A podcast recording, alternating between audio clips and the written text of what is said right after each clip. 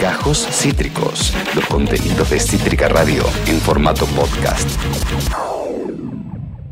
El vértigo, griterío e intensidad de la política real. Política real.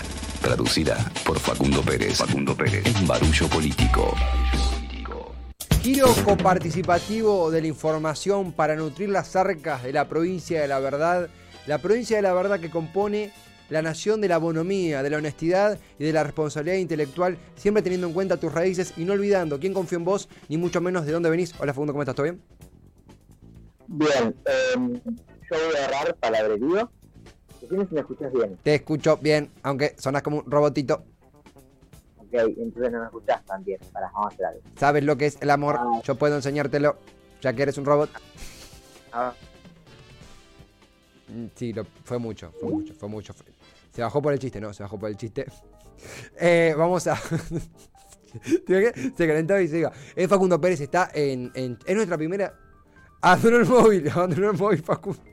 Eh, es Facundo Pérez, nuestro barullador político. Eh, está en... resistido por la prensa que aprovecha el error del troll de la desinformación para definir por arriba del arquero y así ganar la Copa del Periodismo Independiente. Exactamente, exactamente. Hola, Facu, ¿cómo estás? Ahí te, ahí te reconectamos. ¿Cómo viene eso? ¿Cómo viene Chat Malal? No. ahí volví. Eh, no estoy en Chamará ni nada de eso, estoy en Cariló en estos momentos.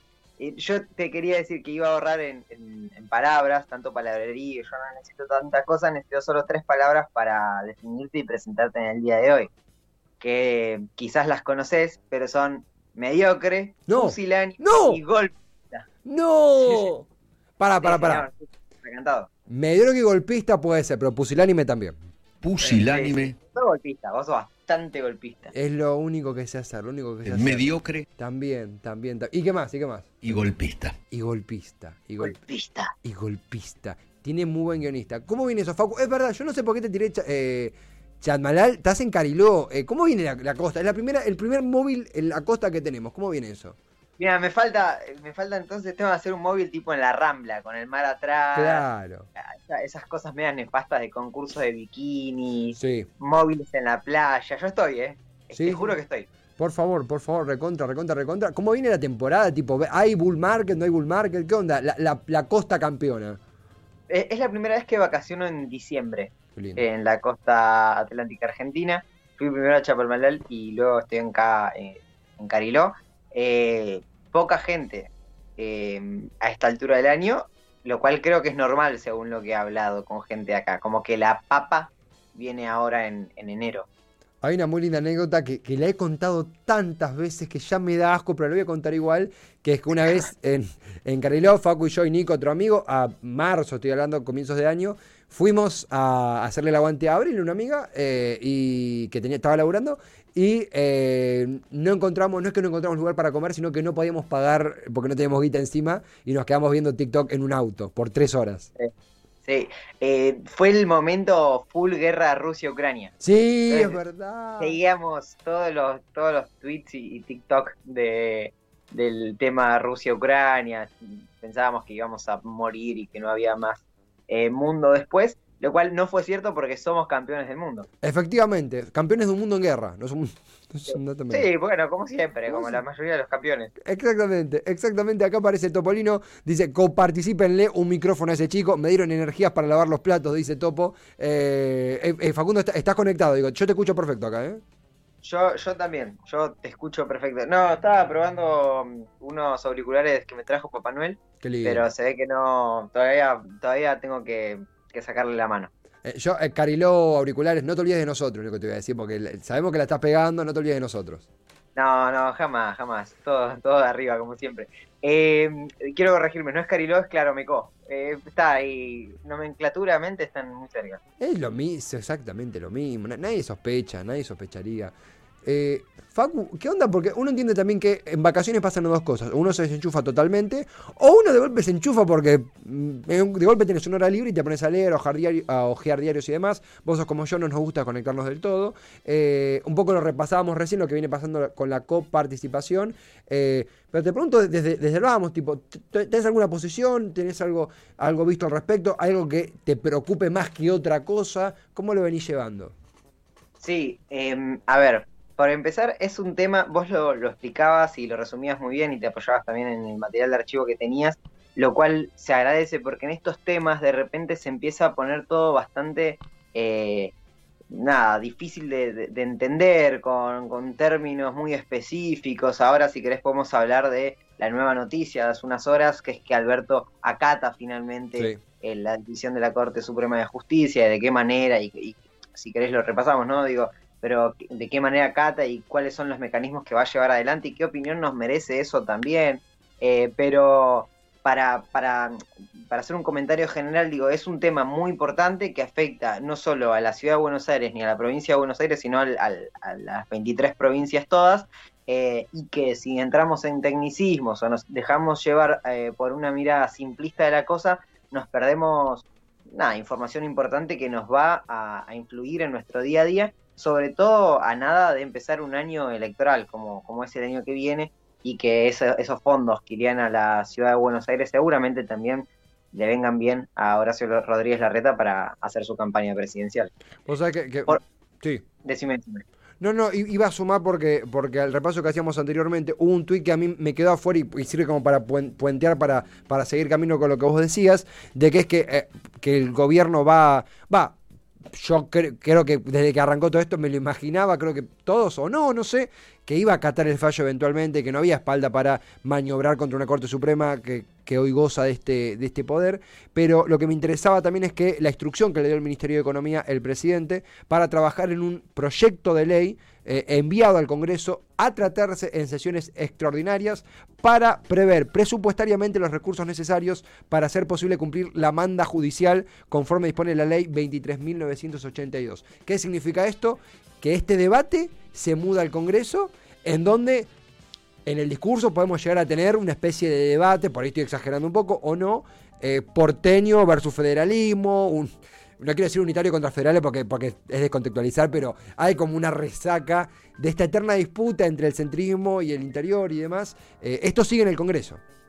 Sí, a ver, desde lo fáctico, el, pro- el proyecto, como bien decías vos, es una- un proyecto de financiamiento. Claro. Léase, crear algún impuesto más, como no, no va a ser algo eh, súper eh, importante desde ese lado. Sí, desde el costado simbólico, las provincias tienen su representación política más fuerte en el Congreso, en la Cámara de Diputados, pero sobre todo en la Cámara de Senadores, donde gran parte de los senadores y también de diputados con el correr de los años responden más a su propio gobernador que a el partido político o a su jefe dentro del Congreso, etcétera. Obvio. Entonces, el debate desde lo simbólico me parece que, que va a ser bastante rico desde ese lado.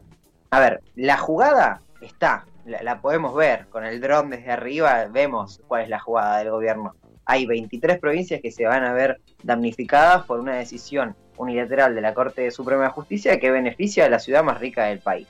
Ahora, ¿cómo se articula eh, eh, esa, ese reclamo de las provincias con el gobierno nacional?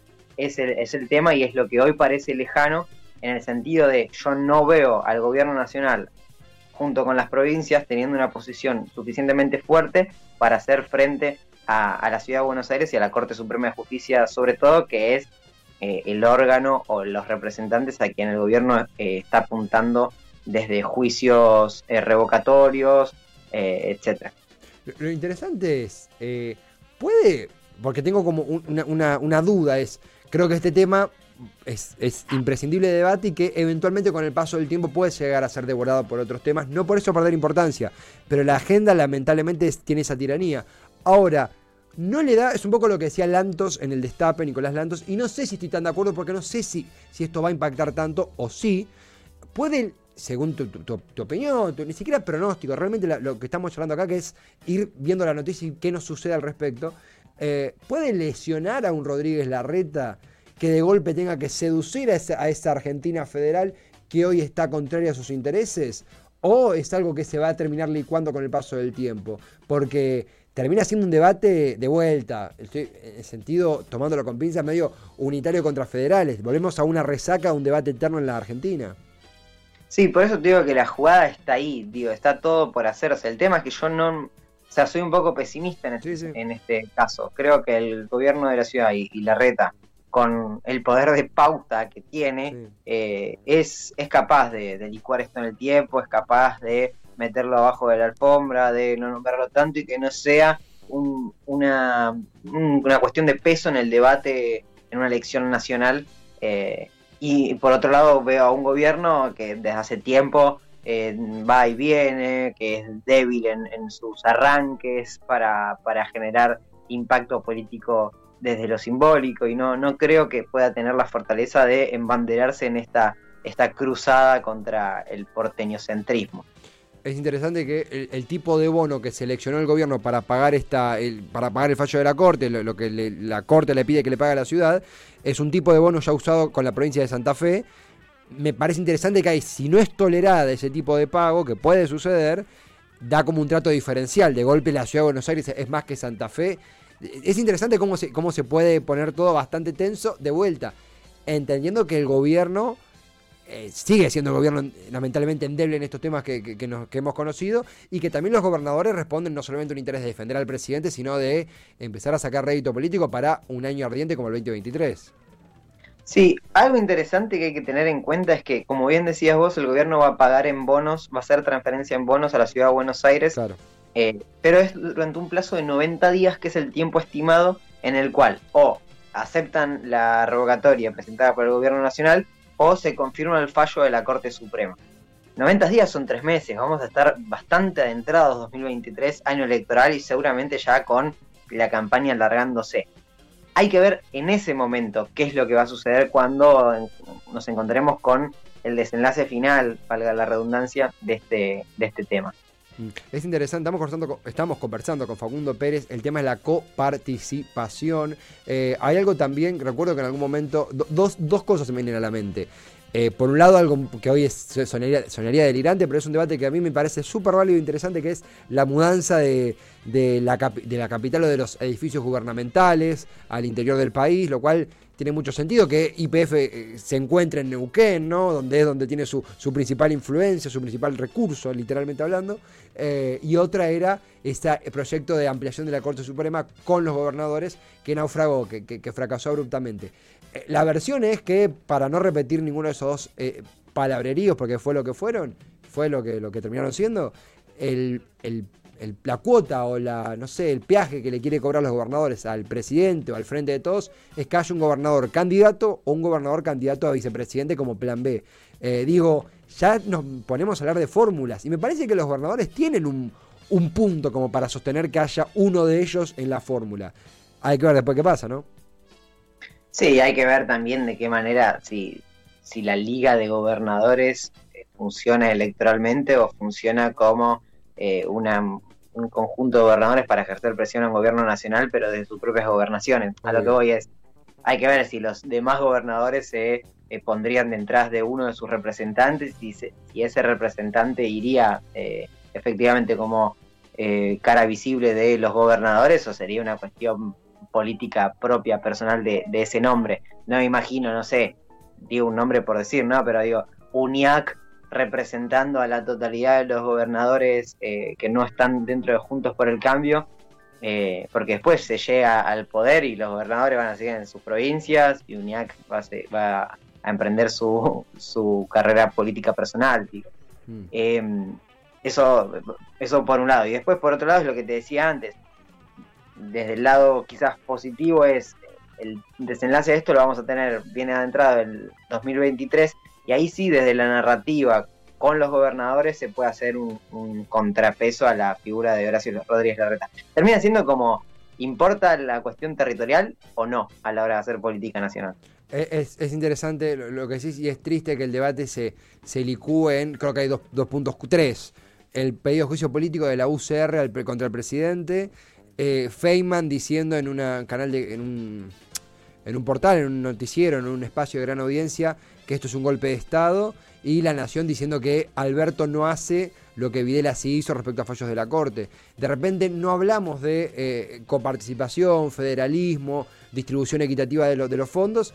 Equitativa en sentido, obviamente no es lo mismo para una provincia que para otra, por una cuestión geográfica, poblacional, pero una, una mm, distribución consciente, porque se pierden en un debate sobre si, si al presidente está dando un golpe de Estado o no. Se lleva a un extremo que se desvirtúa y termina siendo más fácil hablar de un golpe de Estado del presidente, una ficción que no existe, una, bueno, una ficción justamente, que, eh, que hablar de esto que es federalización, distribución de fondos, que es más complejo pero también más interesante y ahí sí le transformás la vida a la gente, más que con una editorial golpeando abajo. Sí, total. Quiero hacerte una pregunta y un, compartir un razonamiento bien desde el llano, ¿no? Como desde lo que siento. No sé si tiene que ver con la inexperiencia de, mis 25 años que no he transitado tanta historia argentina en carne propia o cierta ingenuidad si se quiere, pero mm, lo, el sabor que me queda de todo esto y de todas estas cosas que vienen pasando en los últimos tiempos es que está todo roto. O sea, no hay lugar institucional de reparo eh, en el cual no, no, se genere una pelea fuerte en ese sentido. Digo, intereses siempre hubo, pero ahora que la Corte Suprema de Justicia no solamente esté sospechada, digamos, está por la gran mayoría de, de la población eh, acusada de ser totalmente partidaria, es como bastante grave, me parece. ¿Se entiende lo que quiero decir? Se entiende, totalmente y, es algo que no vas a poder transformar sin consensos. Bueno, fue como Kirchner cuando, eh, cuando batió la, la, corte adicta, la corte menemista, en un contexto muy diferente porque había un consenso y se entendía la jugada volvemos un poco al debate del génesis de todo, cómo el gobierno comunica y a partir de cómo el gobierno realiza y cómo el gobierno se posiciona. Eh, lo que me da la sensación cuando yo leía lo de la recusación, lo, mencioné, lo mencionaba en el bloque anterior, no esto de, mirá, si no pudiste llenar el espacio vacante de Hackton de Nolasco, vas a poder recusar a los otros cuatro, de golpe pierde lo que me sale decir a mí ahora, eh, hablando así eh, al llano, es perdés capacidad de interpelar a los propios también. Porque más allá de que uno entiende que se indigna por esto y buscar el debate y demás, de repente si mirá, venís amagando con esto hace bastante y nunca se concretó nada. Y un día iban a, iban a contraatacar ellos también. Eh, me parece que esto viene también desde el fallo por los servicios esenciales respecto a telecomunicaciones en el 2020, en plena pandemia. Eh, ¿qué, es lo que te sorprende? ¿No lo, no lo pudiste prever? ¿No se vio venir? Eh, y también, si se veía venir, ¿se podía hacer algo al respecto?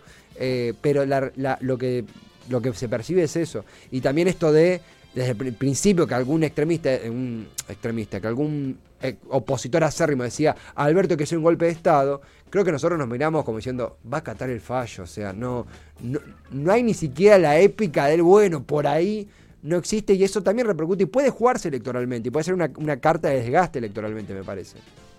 Eh, hay una posibilidad, más allá de posibilidad real o no, pero digo, hubiese estado bien que para cierto sector que Alberto no acatara el fallo de la Corte Suprema, si está sospechada de ser totalmente parcial, eh, ¿hubiese sido correcto desde lo político, desde lo simbólico, que el presidente de la Nación no acatase el fallo? Eh, lo, pregunto es una pregunta retórica, yo no, tengo la respuesta. No, no, yo eh, tampoco no me animo, pero lo, acató, lo terminó acatando y este estamos hablando de personas pidiendo un, juicio político contra el presidente. Eh, creo que no está el capital, el capital político y el consenso social, porque coincido que muchísima gente considera esta corte una corte, primero con dos jueces puestos por decreto, que es cierto que luego fueron votados, con, un, con una vacante, eh, una corte que se comporta como casta, que actuó como la verdadera casta, eh, lejana a los intereses del pueblo. El mediocre. También, también, también. pusilánime. pusilánime pero para nada golpista. Pero para nada golpista. Eh, pero creo que ese, consenso, ese consenso que necesitas socialmente una mayoría mucho más configurada y sólida que la que tenemos ahora, se lesiona por un lado por los, por los errores del propio gobierno y por otro lado, muy importante, por el propio juego mediático y político de la oposición, que de golpe, estamos hablando de eh, coparticipación y te salen hablando de golpe de Estado. Ahí se termina haciendo esta ensalada de no lugares, lamentablemente. Sí, total. Y hay que ver, y también otra vez viendo en el año que viene, eh, que cada vez parece más cercano y más difícil, em, de qué manera el, gobierno, o el, no, el gobierno, sino el, campo popular y nacional genera un contrapeso a ese poder mediático, ese poder eh, del capital, si se quiere, eh, de lo que hoy representa la oposición argentina. Acá tenemos un mensaje, totalmente, y acá tenemos un mensaje, un mensaje de Topo diciendo, no se pueden juntar todos en el predio de AFA frente a la Copa y arreglar el país. Eh, no, descartemos nada, ¿no? Es que sé yo, yo, yo estoy. Sí, sí, sí. Va a terminar Chiquitapia de presidente de la nación, pero sí, sí, sí, no pasa Ojalá. nada. Ojalá. No creo que, seamos merecedores. Facu, eh, gracias por sumarte al, al, al vivo. Eh, tendremos barullo de cierre seguramente una, una vez más en la semana, por lo menos para, para despedirnos al aire. Después seguimos, no, no- por ser dramáticos, eh, pero a seguir disfrutando las vacas. Saludos por allí, eh, en Claromeco, Chapanmalal, Cholmalal, donde sea que estés. y a disfrutar, a disfrutar que, que está lindo. Bueno, gracias amigo. Y recordá, mi corte podrá ser mediocre, pusilánime, golpista, pero nunca un órgano de poder independiente. Me encantó, me encantó. Hasta luego. Abrazo grande, Facu. Facundo Pérez, nuestro barullador político, el análisis político de comienzos de semana. Lo necesitábamos. Acabas de escuchar Gajos Cítricos. Encontrá los contenidos de Cítrica Radio en formato podcast en Spotify, YouTube o en nuestra página web.